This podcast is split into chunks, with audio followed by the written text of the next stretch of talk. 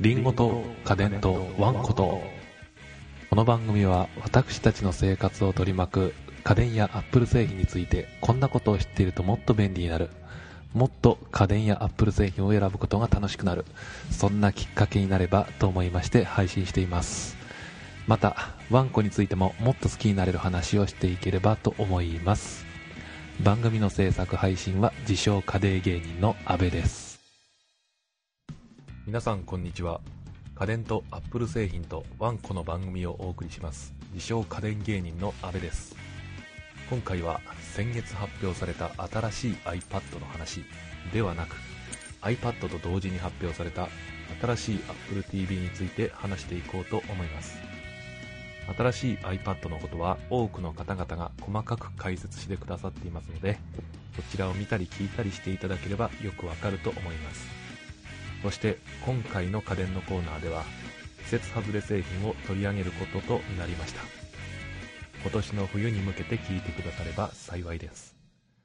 話は変わりますが前回は自分の予想もはるかに超えたところで番組自体長くなってしまいました。今回も長くなってしまったらすみません。と先に謝っておきます。それではリンゴと家電とワンコと第2回よろしくお願いします。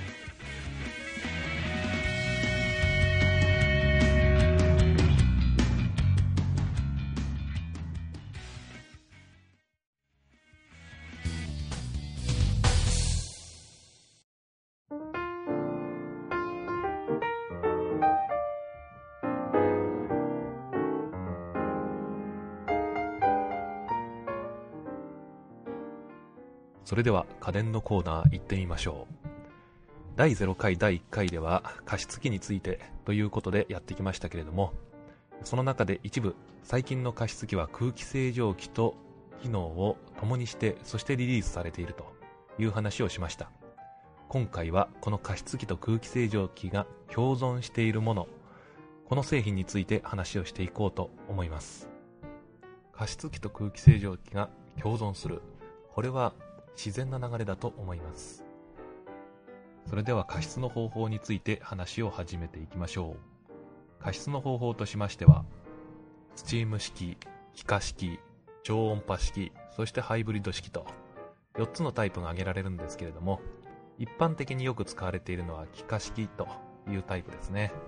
では気化式というタイプ一体どういうものかと言いますとフィルターなどに水を含ませそしてその水をミストに変えていくというそんな方式ですね。コストとしてはチーム式が一番安く仕上がるのですけれども他の超音波式やハイブリッド式に比べてこの気化式もコストが割合安く済みますのでこの気化式という方法のが加湿の方法としてよく取られてそれでは次に空気清浄機の部分なんですけれども空気清浄機をどのように選ぶのかこれについてのポイントは3つあると思います。え3つ話す前にまず1つなんですけれども、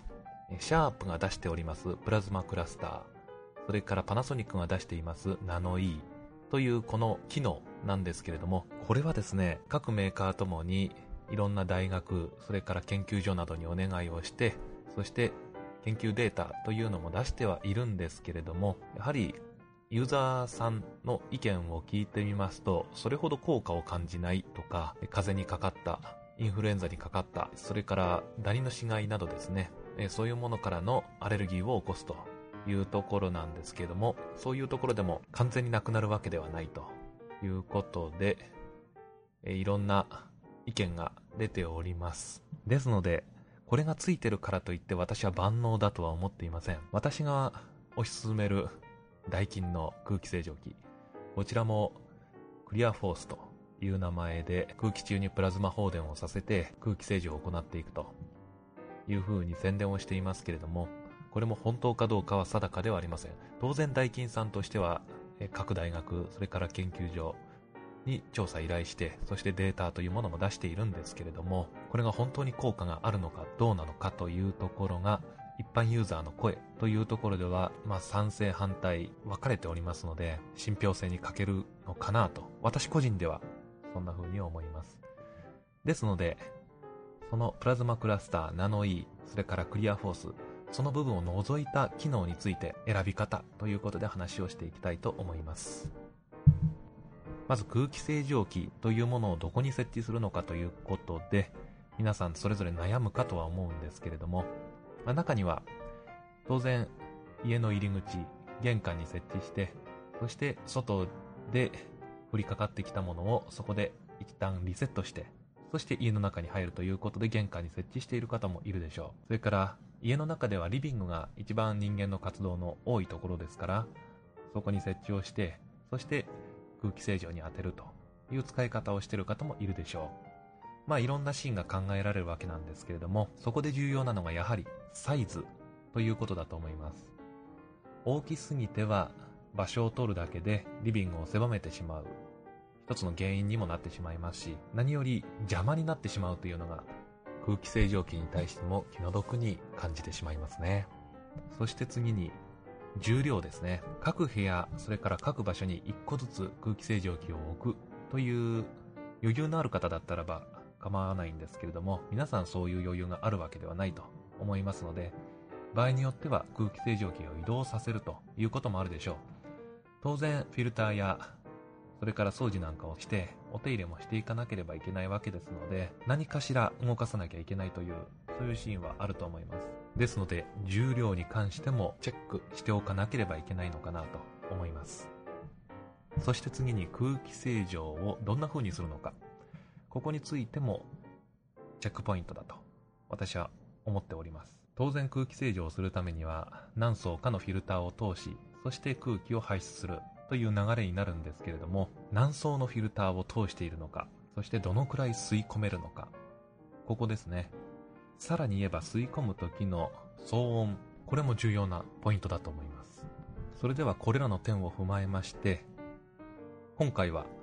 パナソニック、シャープ、そしてダイキン、この3つのうちから最もグレード的にもスタンダードな機種を取り上げまして、そして比較、検討をしていきたいなと思います。まず、パナソニックなんですけれども、今回の機種は F-VXG50。こちらを取り上げたいと思います。それではサイズから言ってみましょう。サイズは高さが56センチ、幅が36センチ、奥行きは23センチということで、よく家電量販店で目にする空気清浄機の一般的な大きさじゃないかなと。特に薄く、薄すぎるということもなく、大きすぎるということもないと思います。次に重量です。重量は 8.3kg ありますね。そして空気清浄の仕方なんですけれども、フィルターは2枚用意されています。ダッシュフィルターとヘパフィルター。この2枚で空気清浄を行っていくということです。それでは次です。次の機種は、シャープの KC-A50。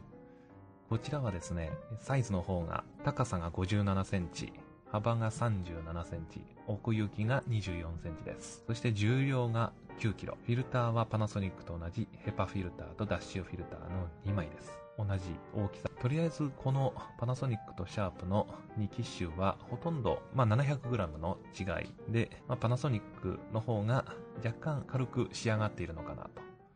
そんな風にも見受けられます。機能もほとんど変わりはありませんね。それでは私が推し進めるダイキン。こちらについて紹介していきます。まあ最後に紹介するというだけあって、このパナソニックとシャープの2機種、こちらとの違いを聞いていただければなと思います。それではダイキンの MCK-70M、こちらについて紹介していきますね。まず大きさなんですけれども、パナソニック、それからシャープとは違い大きいものとなっております。高さが61センチ、幅が40センチ、奥行きは29センチということで、場所は多く取りますね。一昔前のモデルと比べれば、それでも多少小さくはなっているとは思うんですけれども、それでも大きいものです。それでは大きい理由について言ってみましょう。まずフィルターの数が違いますね。ダイキンではフィルターは5枚使っております。パナソニックとシャープはペーパーフィルターとダッシュフィルターの2枚だけだったんですけれども、ダイキンはこれに加え、電気の力で埃や花粉を吸い取るというところで新電気集塵部というところがあります。まあ、電気の力をフィルターに使用するというところで、若干姿形は違うんですけども、これもフィルターの一部だと思っております。そしてプレフィルター。まあ普通のエアコンのフィルターについているようなものですね。そして高性能フィルター。ホコリや花粉を吸着するところです。そして光触媒チタンアパタイト。ということで光触媒で匂いを抑制するというフィルターです。そして最後に光触媒とストリーマー脱臭触媒ということで真っ黒いまるで一昔前の活性炭フィルターのようなそんなフィルターが最後についております。ということで、えー、全部で5つのフィルターがダイキンの空気清浄機にはついているんですね。そのせいもあって、サイズの方がパナソニックやシャープよりも大きく、そして重量も紹介しましょう。重量はなんと 12kg。シャープの KC-A50。こちらの機種よりも 3kg 重いということですね。一番最初に言いました重量というポイント。このポイントには私のおすすめするこのダイキン MCK-70M こちらは選ぶ対象ではないのかなというふうにも思ってしまうんですけれどもしかしながらその空気清浄にかける意気込みというのはパナソニックよりもシャープよりも大きいものですね。フィルターをなんと3倍の約3倍の5倍5枚使っているわけなので空気清浄機の本来あるべき機能を最重視しているということで、多少重いかもしれないんですけれども、まあ、この部分にはちょっと目をつぶって、そしてお勧めしたいなと思っております。次に空気を排出する時の音についても話をしておきたいなと思います。まず、シャープから言ってみましょう。シャープでは 39dB。次にパナソニック。パナソニックでは 51dB。次にダイキンでは 52dB ということで、パナソニックとダイキンの空気清浄機はほとんど同じ騒音だということが言えると思います。そしてその差なんですけれども、シャープでは約 40dB、そしてパナソニックとダイキンでは約 50dB ということで、10dB の差があります。この 10dB の差、どのくらいの差かと言いますと、40dB というのは静かな図書館の中や市内の昼間ぐらいの音の大きさです。そして 50dB というのは静かな事務所、それからクーラーを起動させた時の音に当たるそうです。こちらは Google 先生に聞いてみて分かったことなんですけれども、この 10dB の差というのは結構侮れないようですね。実際に家電量販店などでパナソニック、ダイキン、こちらとシャープの空気清浄機を比べていただければわかるんじゃないかとは思いますけれども、わずか3デシベルの差でも音の量は体感的に1.4倍違うということが出ております。ですのでね、まずは家電量販店などでシャープ、パナソニック、ダイキン、こちらの空気清浄機の音を測ってみるのも良いかと思います。そして最後にお値段の話をしていきたいと思います。まず、シャープさんから言ってみましょう。シャープさんの KC-A50、こちらのお値段、価格 .com のお値段なんですけども、2110円が最安値ですね。そしてパナソニックの F-VXG50、こちらは19,300円。最後にダイキンの方が割高になりますね。ダイキンの MCK-70M。こちらでは29,999円が、それぞれ最安値ということで出ておりました。もちろん型落ちとなれば、これよりも安い価格で販売しておりますので、そちらを狙ってみるのも一つかと思います。ということで、季節外れの家電の紹介いかがだったでしょうか？また、今年もですね、10月や11月頃になると、2012年モデルということで新しい製品が出てくるかとは思います。しかし空気清浄機というものは1年でパソコンのように劇的に進化するというものではありませんので2011年の前年度の機種をですね買っても十分に使えると思います。お値段もですね、型落ちとなれば手頃な価格で購入できると思いますので、ぜひね、ご家庭に1台空気清浄機いかがでしょうか。しかも、代金制。一押しです。それでは以上、家電のコーナーでした。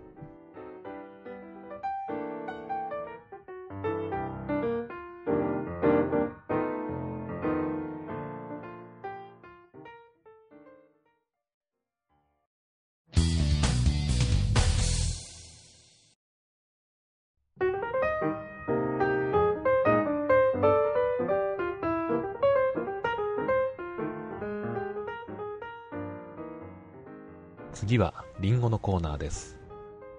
このコーナーでは私がこれだと思う Apple 製品を紹介していきます。今回ご紹介するのは Apple TV です。それでは Apple のウェブサイトを見ながら今回もできるだけわかりやすくお伝えしたいと思います。まずこの Apple TV どんなものかと言いますと10センチ四方の黒い箱です。見た目はそうなんですね。そして、この箱の上のところに、リンゴのマークとテレビと TV という風に書いてあるんですけれども、これも全部黒で書かれておりますので、非常にデザイン的にも控えめな印象ですね。そして、魅力あるお値段。もう最初に言ってしまいましょう。8800円です。お安いですね。Apple 製品の中では iPod シャッフルの次ぐらいじゃないですか？安いのは。もうちょっと、あと4000出すともう iPod Nano 変えてしまいますのでね。はい。大変お安く出ております。ではこの Apple TV 一体何ができるかと言いますと、一つずつやっていきましょう。まずこの Apple TV はご家庭のパソコンに入っている iTunes とつながることができます。さあ、この iTunes とつながるとどういうことが起きますかと言いますと、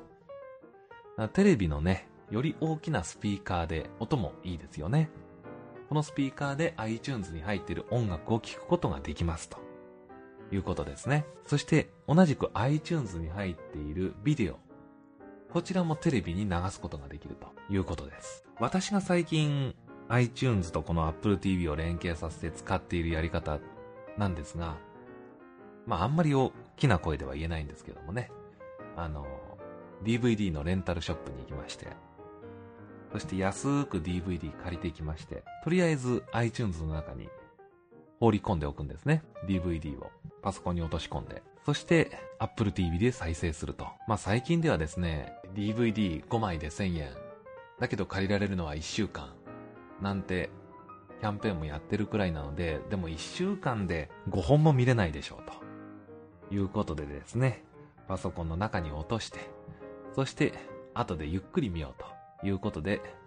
Apple TV 使っております。なかなかいいですね。映画を見てる時も特に映像止まることとか画面がちらつくということもなくスムーズに見られます。この iTunes とつなげると非常にテレビがもっと面白いことになると思います。そして次です。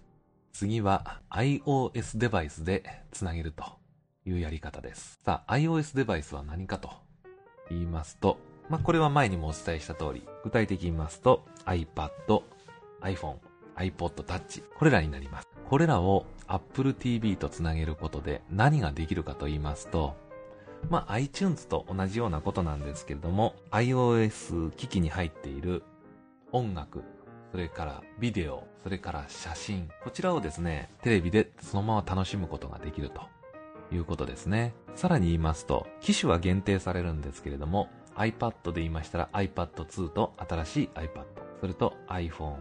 は iPhone4S。こちらはですね、iOS で今出している画面と同じものをテレビにも映し出すことができるんですね。ですので、アプリを使ってゲームをしている時も大きいディスプレイを見ながらアプリで楽しむことができると。そういう使い方ができるんですね。それから iPhone や iPad にちょっと自信のある方だったらね、友達なんかを家に呼んで iPhone とか iPad こんなことができるんだよっていうプレゼンテーションにも使えると思います。まあ、プレゼンテーションっていう意味では iPhone、iPad には、あの、キーノートというアプリがありますのでね、そのプレゼンテーションの専門のアプリを使って、ディスプレイは普通のテレビを、テレビ画面を使って、プレゼンテーションを行うのも、いいんじゃないかなと思います。他にもですね、Apple TV だけで楽しむこともできます、もちろん。じゃあ何が楽しめるのかと言いますと、インターネットとつなげることで iTunes で配信をしている映画、こちらをレンタルして見ることができますね。そして YouTube。YouTube も動画を検索することで見ることができます。付属品としてリモコンがついていますので、こちらで、まあ多少面倒ではありますけれども、文字入力をして、そして動画を検索して YouTube も見ることができます。そして写真ですね。今 iPhone や iPad、iPod Touch を最新のバージョンでお使いの方は iCloud という言葉聞いたことがあるかとは思いますけれども、この iCloud の機能の一つにフォトストリームというものがあります。このフォトストリーム何なのかと言いますと、外で撮った、まあ、iPhone をデジタルカメラ代わりにして写真を皆さんよく撮りますよね。外で撮った写真をですね、家の中に持ち込む。そして持ち込んだところが無線のネットワークで繋がっていますと、そうすると Apple TV もそのネットワークの一員として入りますので、自動的に iPhone の写真がインターネット上のスペースに送られまして、そして Apple TV がそれを自動的に受信してテレビに映し出すと。まあこれは Apple TV の機能のフォトストリームなんですけれども、このフォトストリームという機能を使ってテレビに写真を映し出すことができるということなんですね。そして YouTube と同じようなサービスを行っています Vimeo。こちらも、えー、検索して動画を楽しむことができます。そして写真共有サイトのフリッカー。こちらもですね、Apple TV で設定をすることによって見ることができます。当然、パソコンもしくはスマートフォンの方でフリッカーに登録しておく必要はあるんですけれども、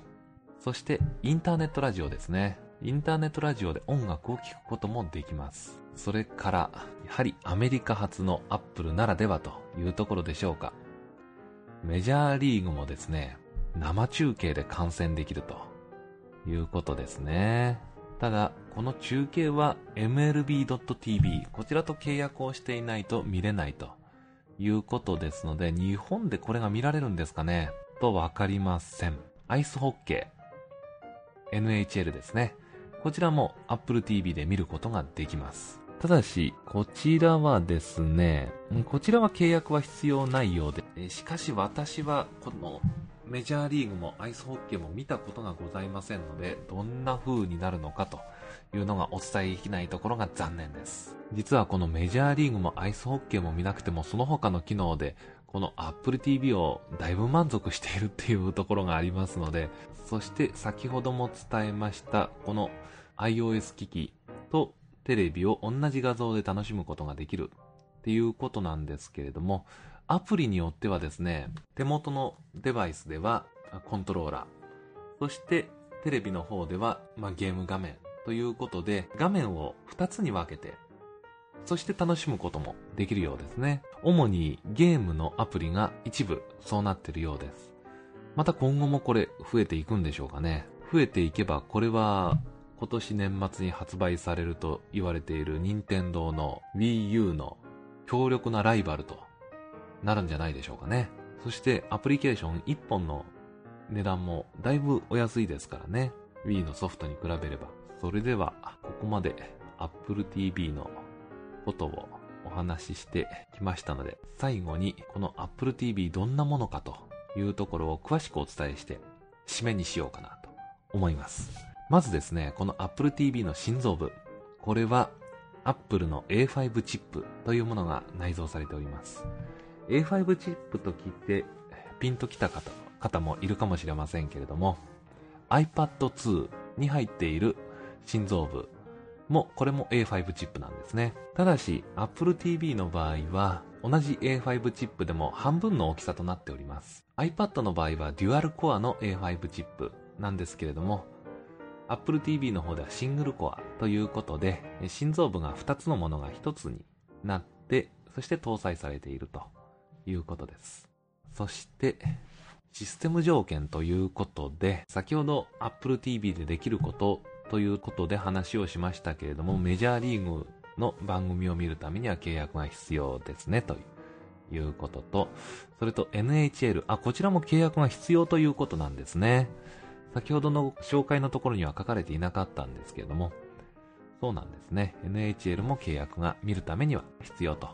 いうことです。それと iTunes ストアのアカウント。これも欲しいですね。Apple TV で映画をレンタルして見ることもできますので、その時には iTunes ストアのアカウントが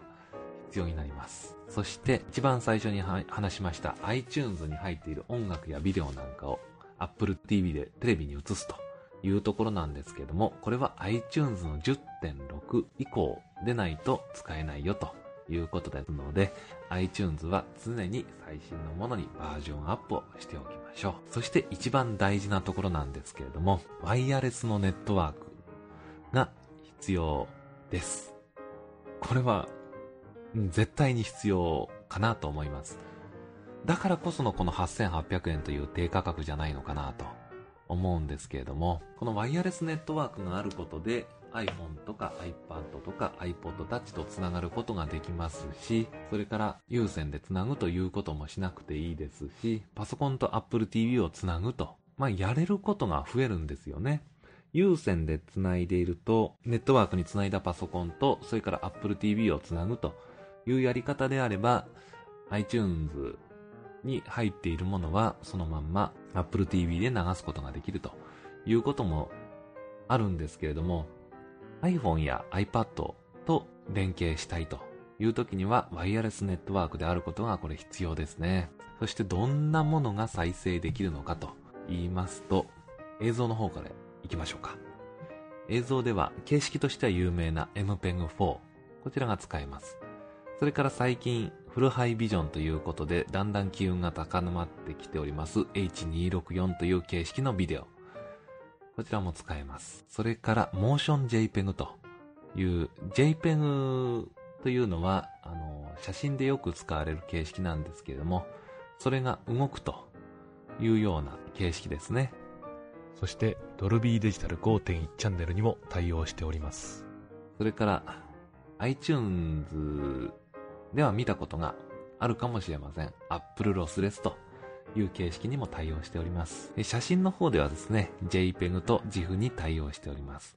それからもう一つ DIFF という形式にも対応しているそうです。まあ写真はほとんどの場合が JPEG という形なのでね、問題はないかと思います。どんなカメラで撮っても、大概は JPEG で保存ができておりますので、かなり高いカメラですとね、え、ローデータという形で、え、残ってしまいますけれども、ローデータは残念ながら、あの、Apple TV では再生ができません。ということで、かなり駆け足で Apple TV の紹介をしてきました。まあ、本当に手のひらサイズで小さい黒い箱という形なので、テレビのそばに置いといても、あの、そんなに目立つものでもありませんし、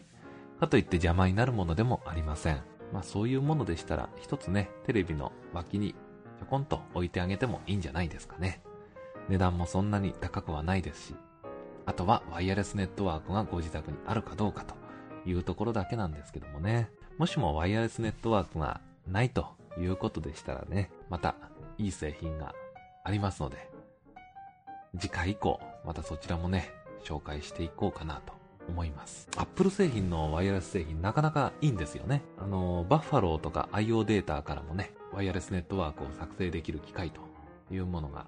あるんですけども、最近では Wi-Fi ルーターなんて言い方もしますけれどもね。以上、Apple TV の紹介でした。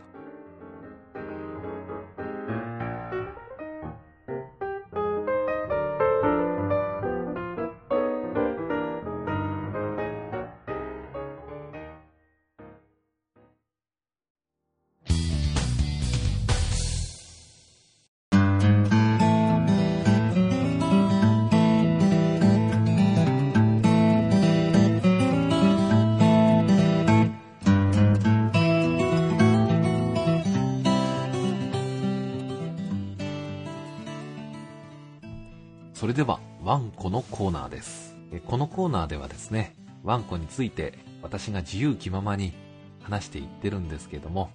今回はですね、よくワンコが散歩をする場所について少し話をしていきたいなと最初にね、思います。もうかれこれ3年ぐらい前になるでしょうか。だだっ広い公園があるんですね。私の家の近くに。この公園は例えるならば野球場が4面取れるぐらいの本当に大きい公園です。ですので、ダーッと走っていってしまっても、道路まで出てしまうということがほとんどありません。なので、えー、あんまり危険ということもありませんし、平日でしたらね、ほとんど人もいませんので、まあ、言ってみたら、リードを外して、ドッグラン状態で利用ができる公園ということなんですね。犬も自由気ままに走れますし、下が芝生ということもありまして、そこの公園に行くとですね、本当に喜ぶんですよね。もうキャンキャンキャンキャン、泣き叫ぶというような表現が適切じゃないかなと思うぐらい、喜ぶんですね。そんな公園もですね、やはり中には、まあ、ランニングで使いたいとか、他の多目的に使いたいっていう方が多くいるわけですよね。ですので、あの、リードを外さないでくださいっていう縦札、結構立っているんですけれども、まあ私は、あんまり大きな声では言えないんですけどもね、リードを外して、堂々とドッグランにしてま、してしまっております。あの、これを聞いている管理者の方おりましたら、この場を借りてお詫びをいたします。えー、ですけども、またあの公園はドッグランとして使用させていただきますので、決して、あの、他人にはね、えー、迷惑かけたりはしませんので、どうぞよろしくお願いいたします。まあ、そんなことで、他の飼い主さんたちもね、そんな犬たちが喜ぶというところを知ってか知らずか集まってくるっていうことがありまして、まあその中でですね、うちの子はまミニチュアシュナウザーという犬種なんですけれども、うちの子を大変気に入って好意を持って接してくれるミニチュアピンシャーという、え犬種のね、男の子がいるんですね。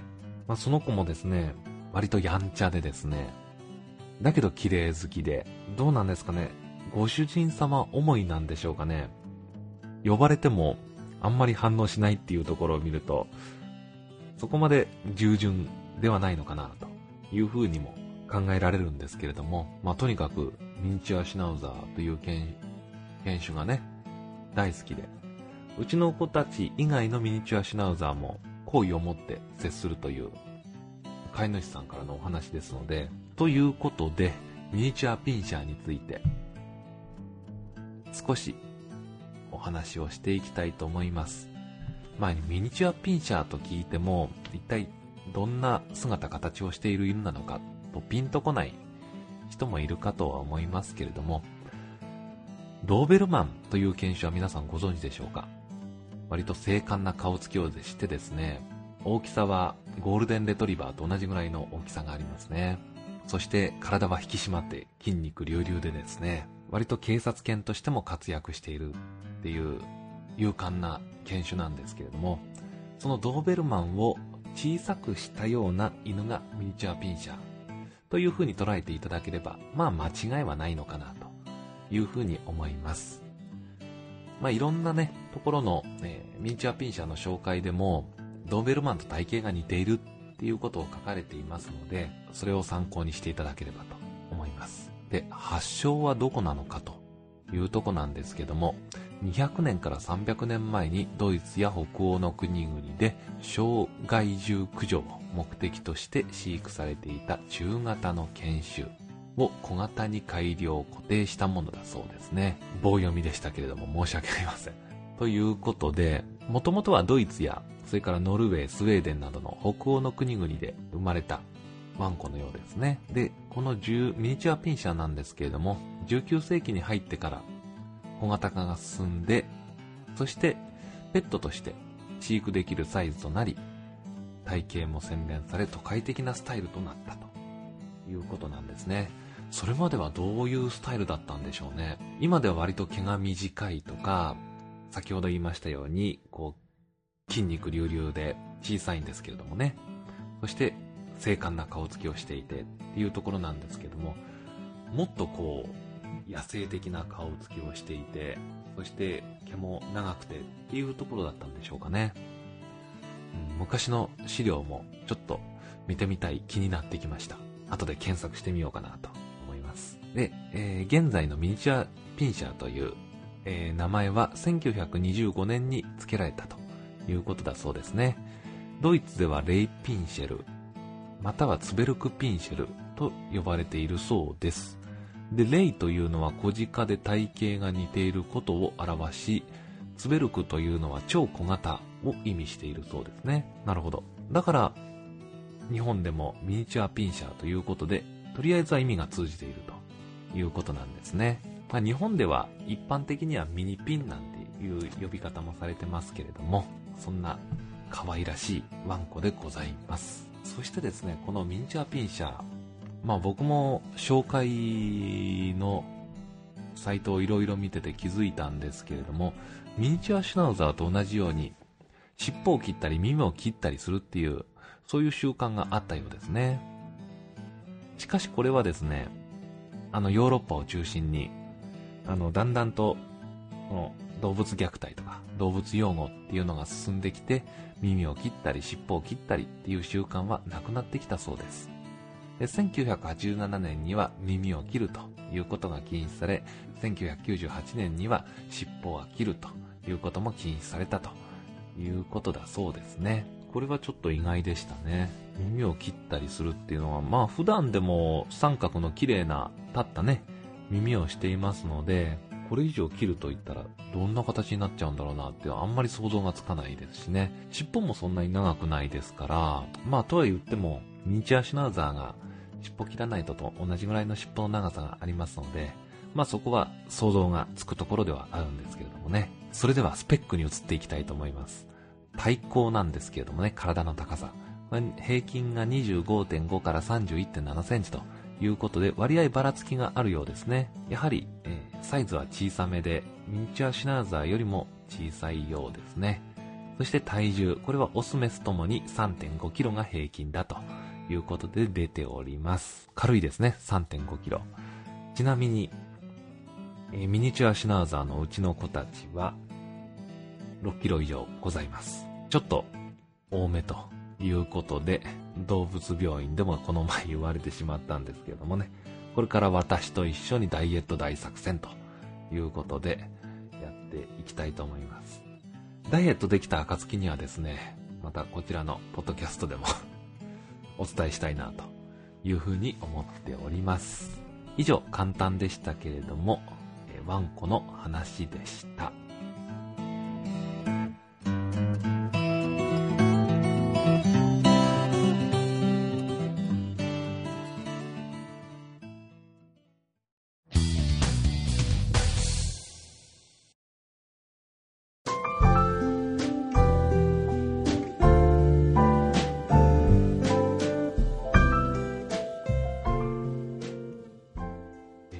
家電とワンコと第2回も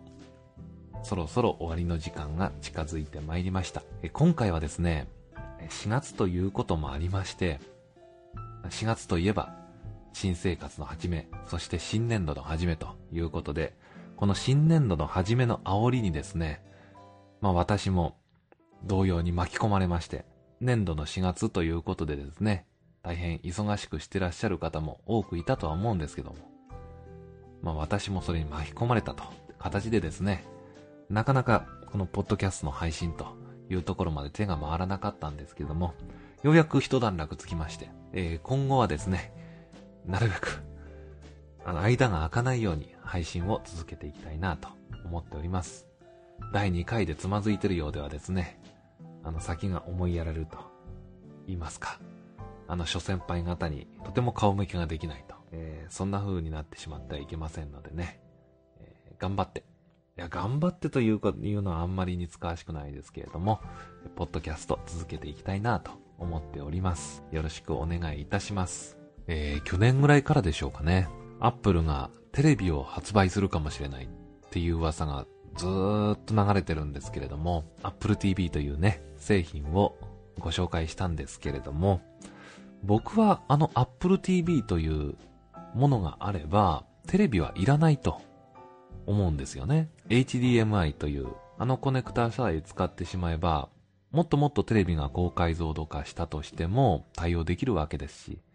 Apple TV も去年一回、えー、一昨年ですね、一昨年モデルチェンジしまして、そして去年も iPad と一緒に、あ、今年ですね、申し訳ありません。今年 iPad と一緒にモデルチェンジしたということで、1年ペースでこれからモデルチェンジしていくんじゃないのかなと思いますので、そうなると新しい、